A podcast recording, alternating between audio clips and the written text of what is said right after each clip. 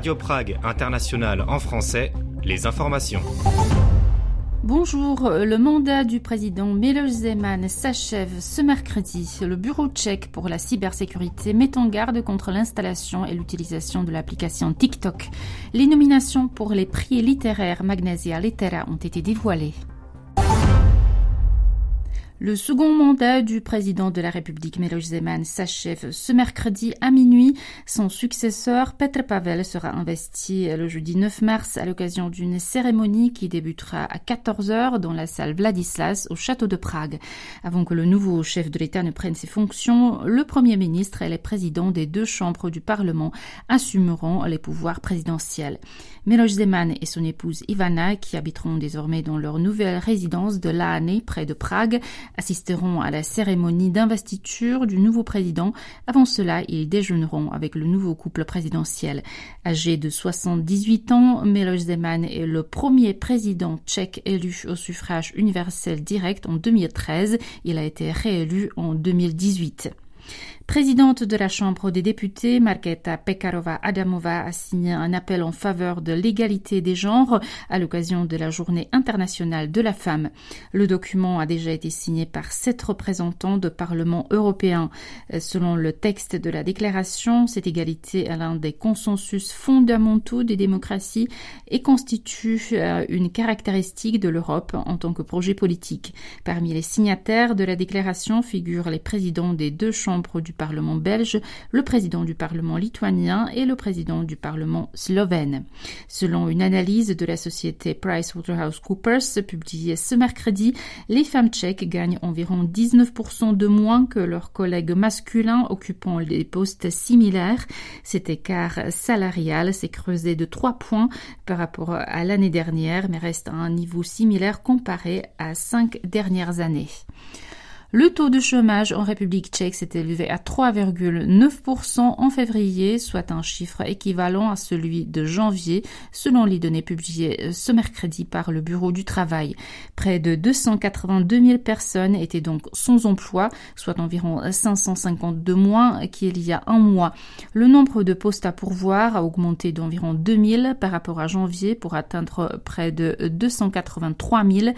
La région d'Oustina de la dans le nord du pays, reste la plus touchée par le chômage avec un taux de 5,8%, suivi de la Moravie-Silésie, tandis que les régions de Plzeň et de Zlín sont les plus épargnées avec un taux de chômage d'environ 3%.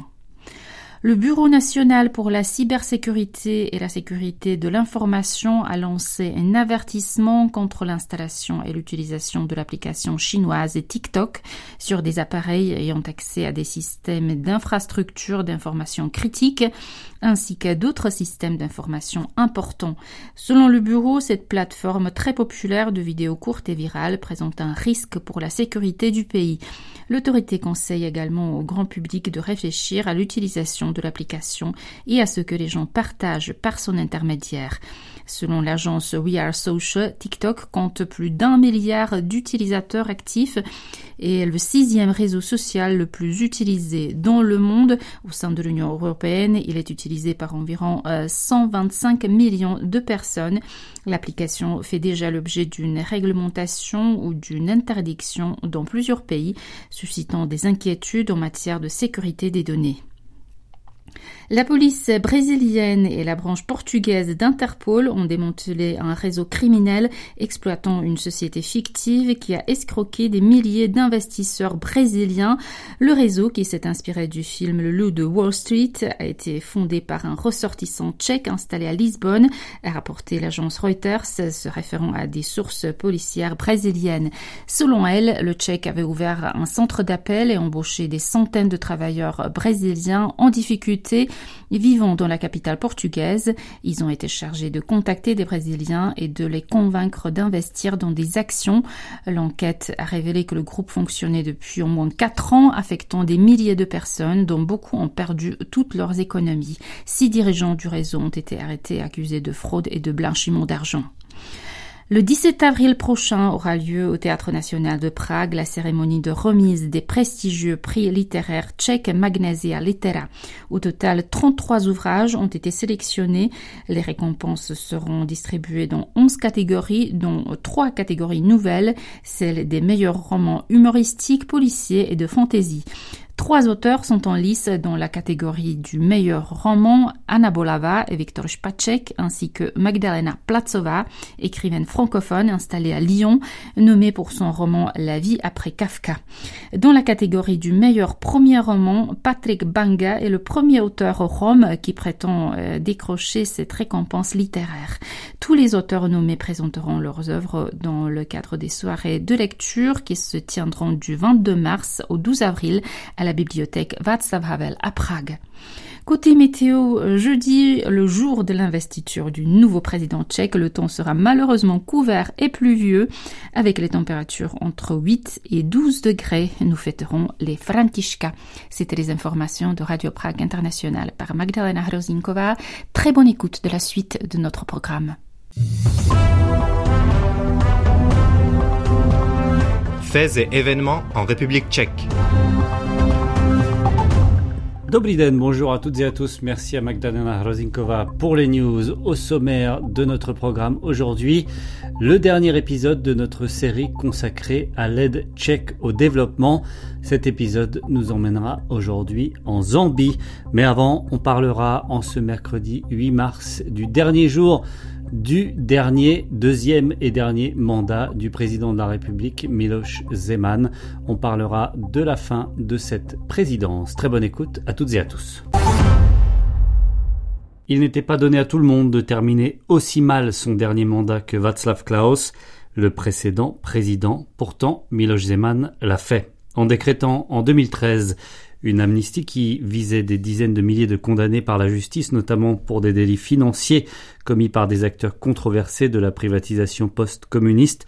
Le président Václav Klaus s'était mis à dos même certains de ses plus fidèles partisans, avant de sombrer davantage dans l'euroscepticisme, le climato-scepticisme, l'antivaxisme même et autres ismes qu'il affectionne particulièrement. Miloš Zeman, qui avec Václav Havel et Václav Klaus a marqué les dernières décennies sur la scène politique nationale, n'aura pas besoin, lui, d'une amnistie générale ou d'autres bouquets finales pour la fin d'une épopée qui se termine en eau de boudin, comme la récente période de la Tucochon. On reviendra sur la Tucochon un peu plus tard. La diplomatie économique promis par Miloš Zeman dès son premier mandat s'est heurtée de plein fouet à la réalité géopolitique, c'est un fait, anéantissant tous ses efforts, parfois serviles, lorsqu'il fut l'un des seuls chefs d'État européens à se rendre, malgré la Crimée, à Moscou, c'était en 2015 pour l'anniversaire de la fin de la Deuxième Guerre mondiale. L'invasion de l'Ukraine en février 2022 a contraint le président tchèque à se rendre à l'évidence, comme pour l'échec de sa politique chinoise, avec, en dépit des annonces, très peu de retombées économiques et des humiliations aussi, notamment quand Miloš Zeman a nommé parmi ses conseillers un businessman chinois arrêté depuis par le régime de Xi Jinping. L'hebdomadaire Respect énumérait récemment 45 des pires épisodes de cette présidence Zeman, dont les liens avec des proches de Vladimir Poutine, ses attaques envers le contre-espionnage tchèque, qui a pourtant dévoilé l'implication des services russes dans des explosions d'entrepôts de munitions sur le territoire national, ou encore sa tentative avortée de prise de pouvoir au lendemain d'élections législatives dont le résultat lui convenait peu. Très hostile à la presse, celui qui fut jadis aussi Premier ministre du pays estime que ce sera aux citoyens de juger son bilan. Premier chef d'État élu au suffrage universel direct, il, sera en tout cas le deuxième après Václav Klaus, donc, à illustrer ce que le premier président tchèque Václav Havel a remarquablement bien écrit dans sa dernière pièce de théâtre, une fin de règne embarrassante, teintée dans son cas de sortie misogyne et xénophobe. Une sortie d'autant plus laborieuse qu'à 78 ans, Miloš Zeman, buveur et fumeur invétéré, termine sa présidence sur un fauteuil roulant à cause d'une santé défaillante. Mis sur la touche pendant la récente présidence tchèque de l'Union européenne, le chef de l'État a dû assister impuissant au changement de cap de la politique étrangère du pays, sous l'impulsion d'un nouveau gouvernement qui a fait de son soutien à l'Ukraine et à Taïwan deux de ses principales priorités. le politologue Lukáš Matzek revient sur la carrière et le bilan de celui qui s'est fait connaître du grand public pendant la révolution de velours de 1989. Vu la longueur et la diversité de sa carrière politique, je pense que chacun retiendra ce qu'il préférera, parce qu'effectivement, euh, même s'il y a un certain nombre de, points euh, de continuité, notamment liés à sa personnalité, bah, il y a quand même des épisodes euh, qu'on a du mal parfois à, comprendre qu'elles puissent relever d'une même personne. Je pense qu'il y a ceux qui retiendront l'orateur efficace en 1989 lors des et, un, des, des, députés de Forum civique euh, très visible, euh, voilà, qui était un Miloš Zeman un peu différent de celui qui était leader de l'opposition dans les années 90 et le premier ministre qui a euh, qui a contribué à la préparation de, la République tchèque à l'adhésion à l'Union européenne. et ensuite, bah, il y a Miloš Zeman président, un personnage pour le coup qui me paraît très décalé en ce qui concerne les idées qu'il défendait, les propos qu'il tenait, la pratique politique qu'il pratiquait, euh, même si encore une fois il y avait des, des points de continuité, mais, mais il y a quand même une forme d'évolution euh, un peu similaire à ce qu'on a pu voir avec Václav Klaus. De ce point de vue-là, il y a une, forme, une sorte de dans l'évolution de ces deux euh, personnalités fortes de la politique tchèque des années 90, qui est, qui est assez frappante. Euh, et alors, pour ceux qui voudront se focaliser uniquement sur cette séquence présidentielle, bah, ce qu'ils vont retenir sans doute, c'est ces gestes parfois difficiles à comprendre en direction euh, euh, de la Chine et de la Russie. Euh, tout ça suivi ensuite d'une volte-face spectaculaire concernant la Russie au lendemain de, de l'agression contre l'Ukraine. Donc une et puis sans doute malheureusement pour lui ce qu'on va retenir beaucoup aussi c'est non seulement lui mais mais l'entourage qu'il a amené avec lui au château de Prague euh, qui a euh, lourdement contribué, je pense, à façonner euh, son image et à creuser ce fossé entre ses partisans et ses adversaires. Et force est effectivement de constater avec Lukáš Macek que le cercle rapproché de Miloš Zeman ne l'a pas aidé à améliorer son image, laborieusement défendu par un porte-parole aussi teigneux qu'infatué. Un de ses collaborateurs les plus proches, Martin Nejedli, a travaillé pour le groupe russe Yukoil et arborait un temps la photo de Vladimir Poutine sur la coque de son téléphone. Il a formé, Martin Neyedli, un duo avec le chancelier Vratislav Minaj, un duo que d'aucuns n'hésitent pas à qualifier de casseur-flotteur du château de Prague en référence au film Home Alone. Vratislav Minaj n'a jamais réussi à obtenir l'habilitation de sécurité normalement requise à ce niveau de l'administration d'État. Il cumule une ribambelle d'affaires plus risibles et scandaleuses les unes que les autres. Encore récemment, un épisode lié à une tente de réception du château de Prague pour utilisation au pied de sa piste de ski privée a fait place à une autre affaire de chasse illégale dans les bois de la résidence présidentielle avant qu'il n'évoque lui-même la disparition suspecte de bouteilles d'alcool dans la réserve présidentielle. Il y a eu plus grave, comme le passage à la déchiqueteuse de documents classés secret défense, et il y a ce qu'on ne sait pas encore. Pour revenir à l'épisode farfelu de la tue cochon, eh bien, Vratislav Minaj en a organisé une pendant l'état d'urgence et le confinement, soupçonné d'infraction. Il a invoqué l'état de santé du cochon pour justifier la ripaille, par une formule qui pourrait peut-être formidablement illustrer la décennie passée. Le chancelier avait alors déclaré il n'y avait pas d'amis, mais des parents, des collègues proches et le boucher. À défaut d'amnistie générale, Miloš Zeman a, à la veille de son départ, accordé la grâce présidentielle à ESB, une société condamnée pour fraude dans un marché public concernant des travaux au château de Lagny, la résidence du président. Et alors qu'il ne reste que quelques heures avant la fin de ce mandat, des heures égrenées sur un compte à rebours en ligne depuis plusieurs années déjà, eh bien, cette décision, cette grâce présidentielle, sera donc peut-être le dernier geste politique de celui qui sera remplacé dès demain jeudi par Peter Pavel.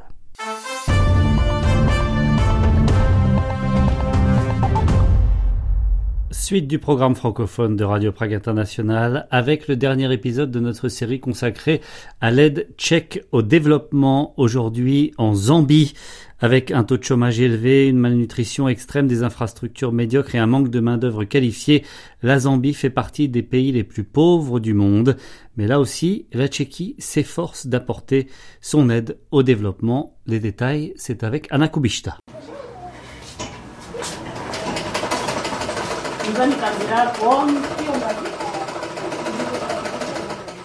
Esther est originaire de la République démocratique du Congo. Ses parents se sont réfugiés en Zambie pour échapper à la guerre qui faisait rage dans leur pays. Bien que les réfugiés soient en sécurité en Zambie, ils font face à des difficultés pour accéder à l'éducation et à l'emploi. Souvent, la seule issue est de créer sa propre entreprise, ce qui peut s'avérer difficile sans financement notamment. Grâce à l'ONG Caritas République tchèque, Esther a suivi un cours de six mois et s'est formée à la couture. Elle a ensuite acheté une machine à coudre et du tissu avec la petite contribution financière dont elle a bénéficié grâce à l'association.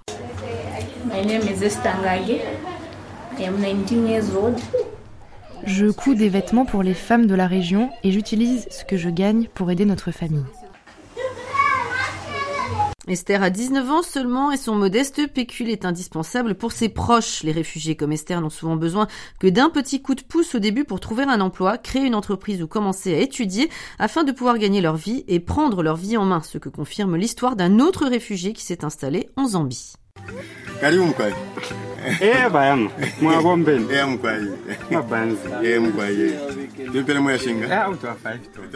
Je m'appelle Bufinda Kitambala Deodon, je viens de République démocratique du Congo.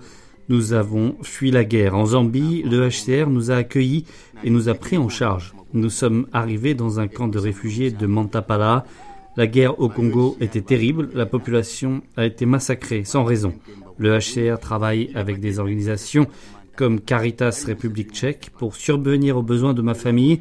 Je fais du pain et je le vends. Caritas m'a apporté le soutien dont j'avais besoin pour démarrer cette activité.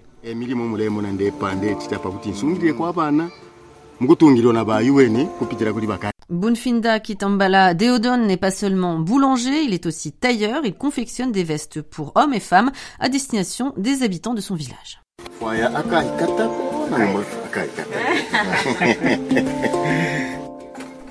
Nous ne survivons pas à Mantapala seulement en étant pris en charge, mais grâce à nos propres efforts. il ne s'agit pas seulement de recevoir de la nourriture et des produits alimentaires. Caritas nous a donné un coup de main et nous a appris à nous servir de notre tête. C'est ainsi que nous pourrons améliorer nos moyens de subsistance à l'avenir.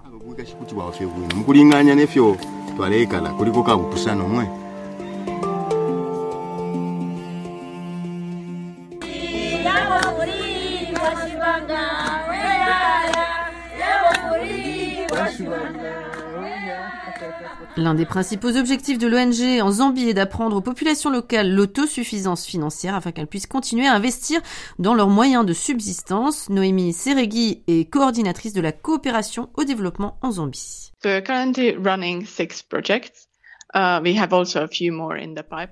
Nous avons actuellement six uh, projets en cours, mais nous en avons d'autres en préparation.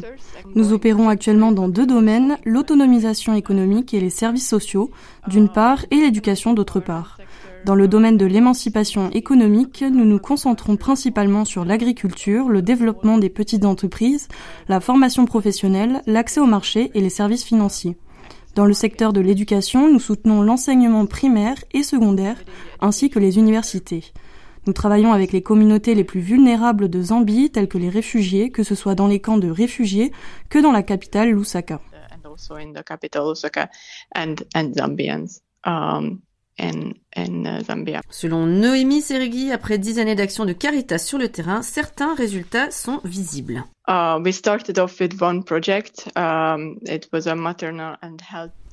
Nous avuvons commencé par un seul projet, un projet de soins de santé maternelle et infantile financé par l'Agence tchèque de développement. Nous nous sommes implantés dans quatre autres provinces, dont la capitale. Notre bureau principal se trouve maintenant à Lusaka et non plus dans la province de l'Ouest où nous avions commencé. Depuis 2014, nous sommes un partenaire du HCR pour la mise en œuvre de programmes de moyens de subsistance. De 2019 à 2022, nous avons également été partenaires du Programme alimentaire mondial. Nous travaillons aussi avec un certain nombre d'autres donateurs importants, tels que le ministère tchèque des Affaires étrangères, l'ambassade des États-Unis à Lusaka et d'autres ONG. Au cours des dix dernières années, nous avons pu impacter des centaines de milliers de personnes et apporter un soutien direct à des milliers d'autres. Rien que l'année dernière, nous avons touché plus de 40 000 petits exploitants agricoles en Zambie grâce à l'un de nos projets.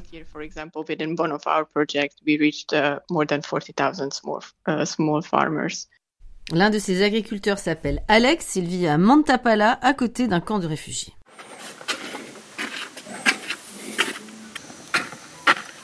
Je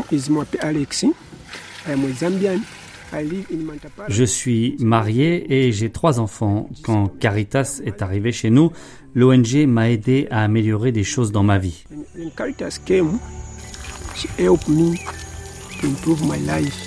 Caritas a choisi Alex justement pour être le leader dans sa communauté. Il rend visite aux réfugiés, mais aussi aux Zambiens dans leurs fermes et leur montre comment préparer les semences, arroser leur culture, utiliser des engrais ou des insecticides. Je suis heureux de pouvoir contribuer à la bonne santé de notre communauté. Lorsque nous cultivons des légumes et que nous mangeons des aliments différents, tous les habitants de nos villages sont en meilleure santé. Lorsque vous mangez toujours la même chose, le risque de malnutrition augmente. Caritas a également créé une pépinière et cherche à aider les fermiers à développer une agriculture durable. J'espère que cette pépinière, avec la vente de plants de tomates, de choux et d'oignons, va m'aider à changer ma vie. C'est tout nouveau ici à Mantapala. Il n'y a personne pour cultiver des semis, donc nous sommes reconnaissants à l'ONG de nous avoir donné cette pépinière et pour son aide en général.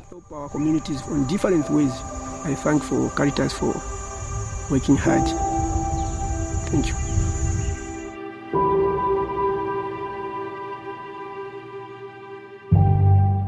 Selon Irena Menchikova du ministère tchèque des Affaires étrangères qui a enregistré tous ces témoignages, euh, des histoires comme celle d'Alex ou Esther sont la preuve que l'aide tchèque peut faire la différence. Nous ne nous contentons pas de soutenir des individus, notre soutien est systémique. Nous aidons là où il y a des besoins que nous identifions. On évoque ici des histoires individuelles, mais nous nous concentrons sur des communautés entières, des zones où cette aide est nécessaire.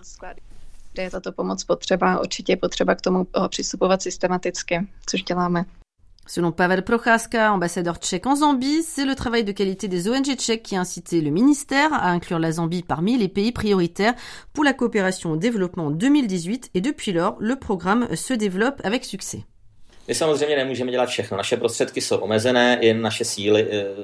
Bien sûr, nous ne pouvons pas tout faire. Nos ressources et nos capacités sont limitées. Et nous avons donc décidé de concentrer la majeure partie de notre aide au développement en un seul endroit, à savoir la province de l'Ouest, même si nous savons, si nous avons quelques autres projets ailleurs, comme dans la province du Sud ou à Lusaka, la capitale. Notre aide concerne principalement l'agriculture et le développement rural, mais aussi la santé et l'éducation. Et pour Pavel Prochaska, la Zambie a un grand potentiel pour l'avenir, notamment en termes d'investissement.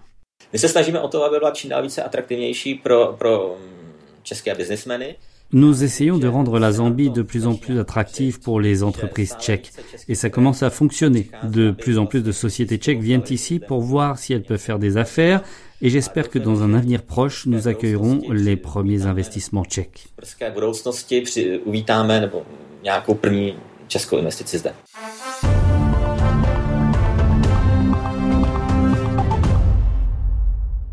Et c'est avec ce dernier épisode en Zambie de notre série consacrée à l'aide tchèque dans le monde que prend fin le programme de Radio Prague International en français pour aujourd'hui en tout cas pour nous retrouver sur les réseaux sociaux. L'actualité tchèque en français c'est sur Twitter Radio Prague FR sur notre compte Facebook également. Et sinon c'est demain même heure même fréquence. À bientôt. Ahoy.